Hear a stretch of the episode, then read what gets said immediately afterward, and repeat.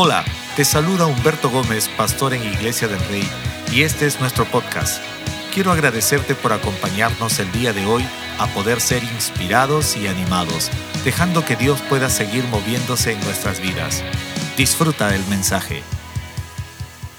Qué buen tiempo estamos disfrutando aquí en Iglesia del Rey. Estamos felices de poder compartir, de poder celebrar la gracia y el favor de Dios. Ahí donde estás, quisiera que le des un fuerte aplauso a Dios en este tiempo y que juntos podamos entender que Dios siempre está llevándonos a hacer cosas mayores.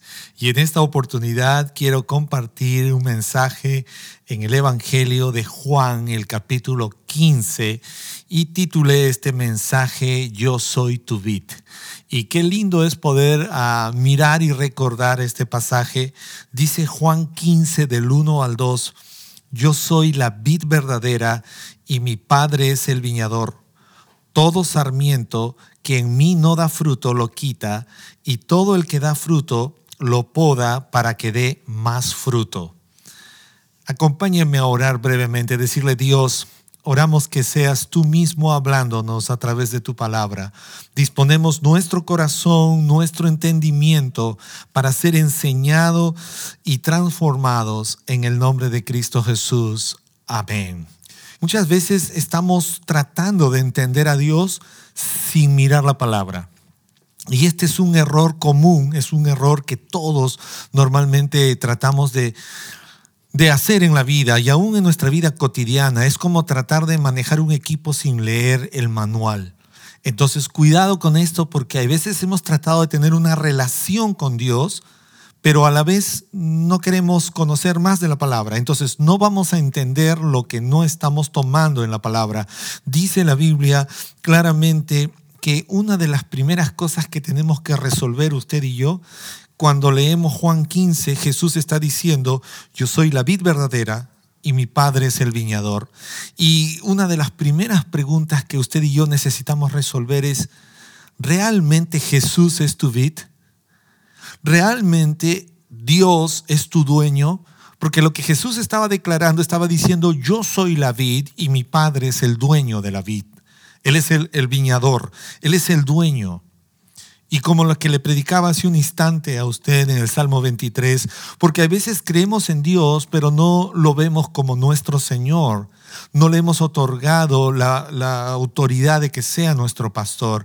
Y, y, este pasaje en Juan también es casi lo mismo, porque decimos creo en Dios, sí, yo sé que Jesús es el Hijo de Dios, pero no hemos hecho de Jesús nuestra vid. Porque la Biblia dice, yo soy la vid y mi padre es el viñador, y también nos habla a nosotros, y ustedes son esas ramas nacientes.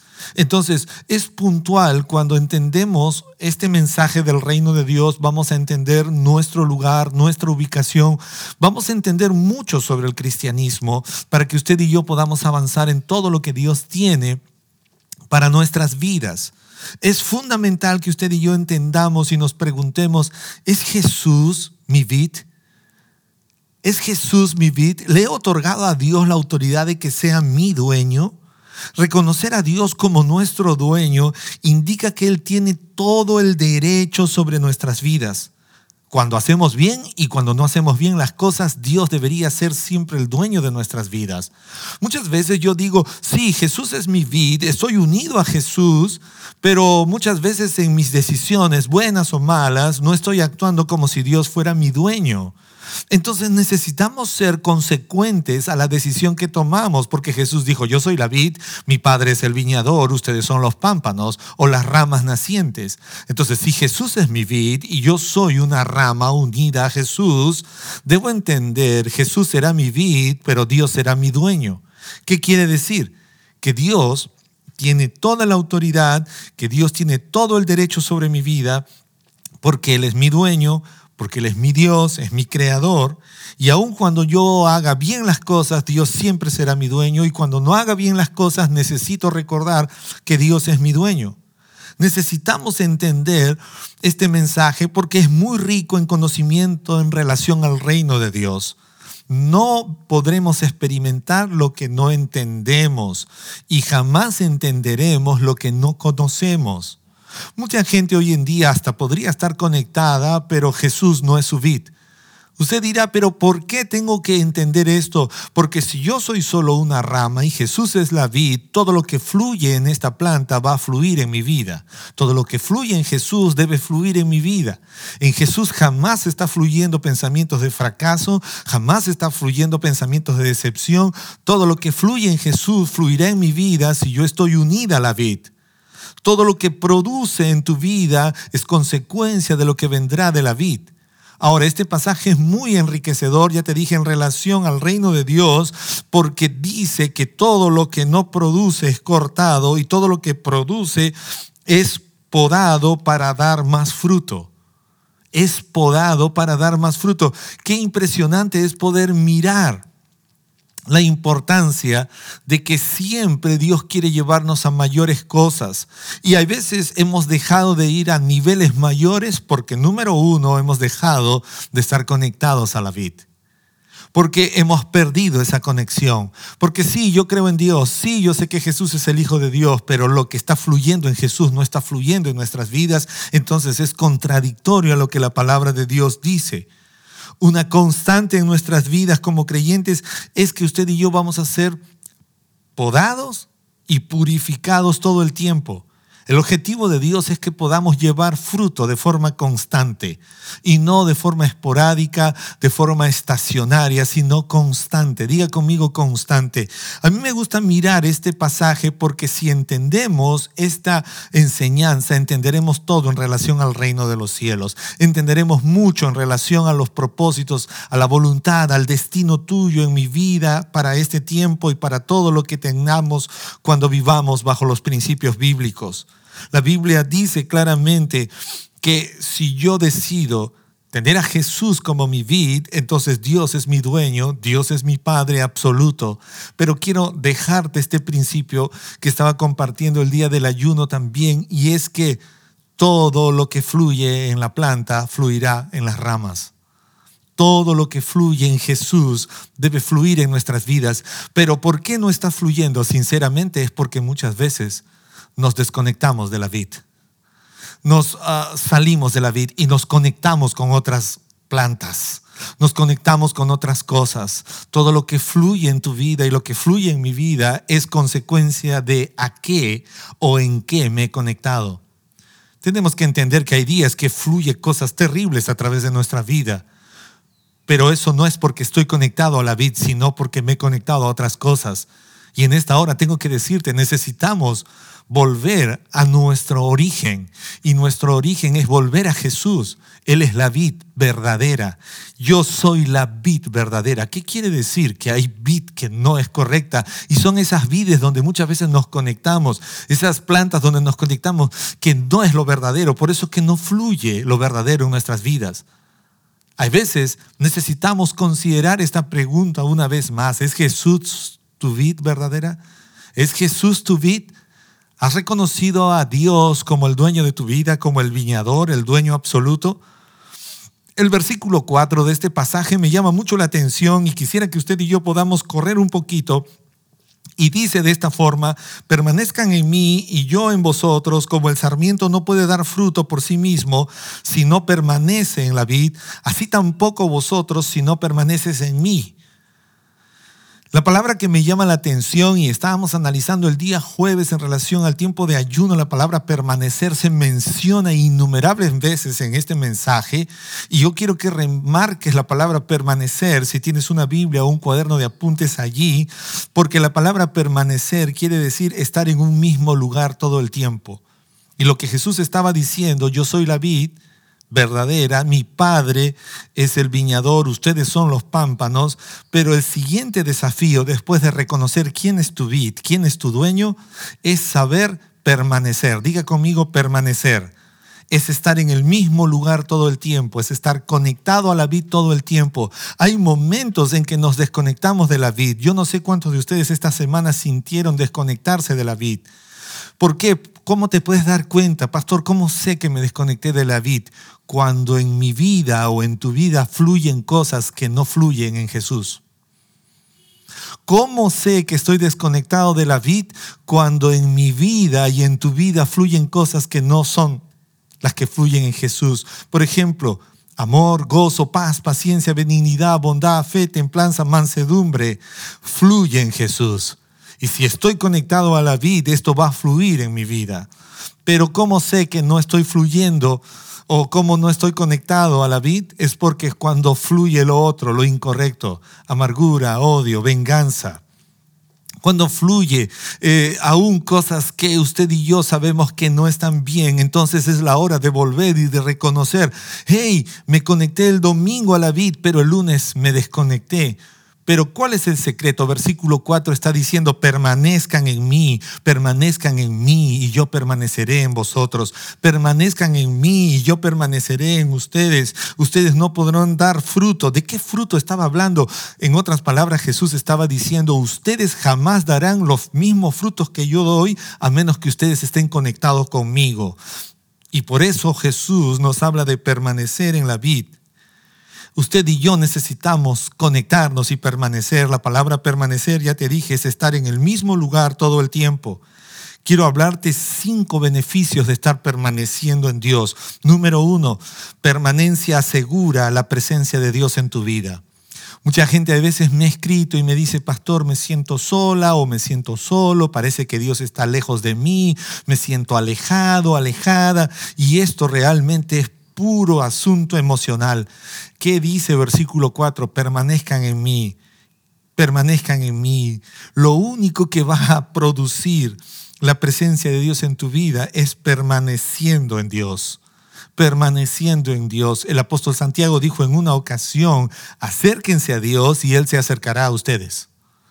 Acérquense a Dios y Él se acercará a ustedes. Tengo que decirte, si en estos días te has sentido lejos de la presencia de Dios es sencillo, es porque te desconectaste de la vid, de la vid verdadera.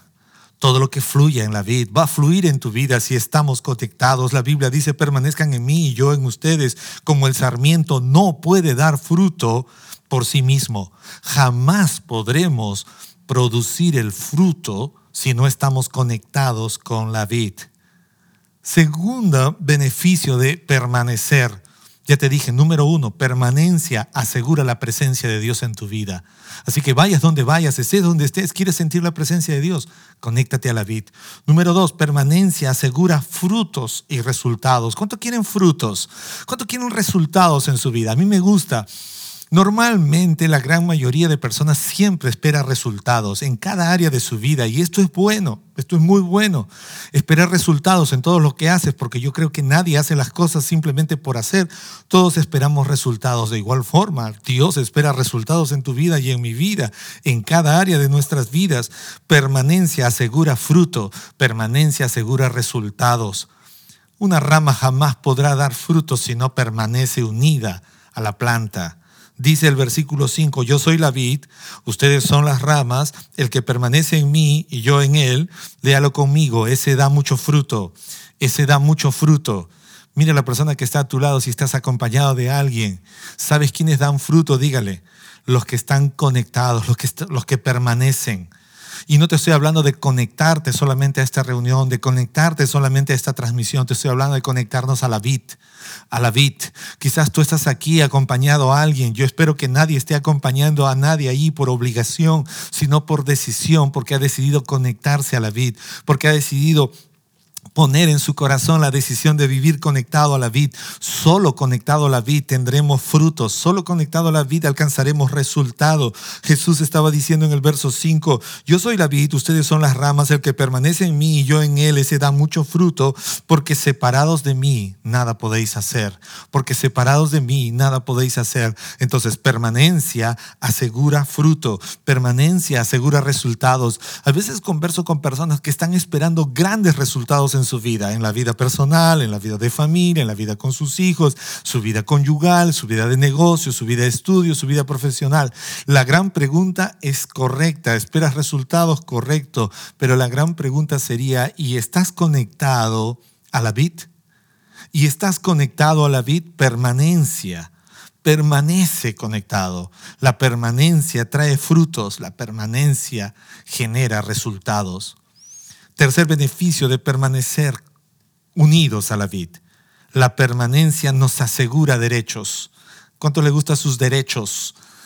Siempre estamos tratando de reclamar a veces derechos, lo que nos gustaría, los derechos. Y el versículo 7, mira lo que dice, si ustedes permanecen en mí y mis palabras permanecen en ustedes, pidan todo lo que quiera y les será hecho. ¿A cuánto les gusta este pasaje? Es mi verso favorito, uno de mis versos favoritos, justo cuando dice, pidan lo que quieran y les será hecho. Pidan lo que quieran y les será hecho. ¿Y cuándo vendrá esto? Cuando yo permanezco, permanezco. La permanencia asegura derechos, la permanencia asegura. Hay gente que tiene más frutos. ¿Sabes por qué? Porque está conectada a la vid. No es porque es lechero sino porque es gente que ha decidido conectarse a la vid. A veces te has sentido que, oye, ¿y este cómo hace? ¿Por qué este es tan fructífero? Es solo una respuesta, está conectado a la vid, está conectada a la vid. La permanencia asegura para nuestras vidas que el amor de Dios pueda fluir de una forma puntual, pero también asegura esos derechos. Por eso dice el verso 7, si permanecen en mí y mis palabras en ustedes o en vosotros, pidan lo que quieran y les será hecho pidan lo que quieran.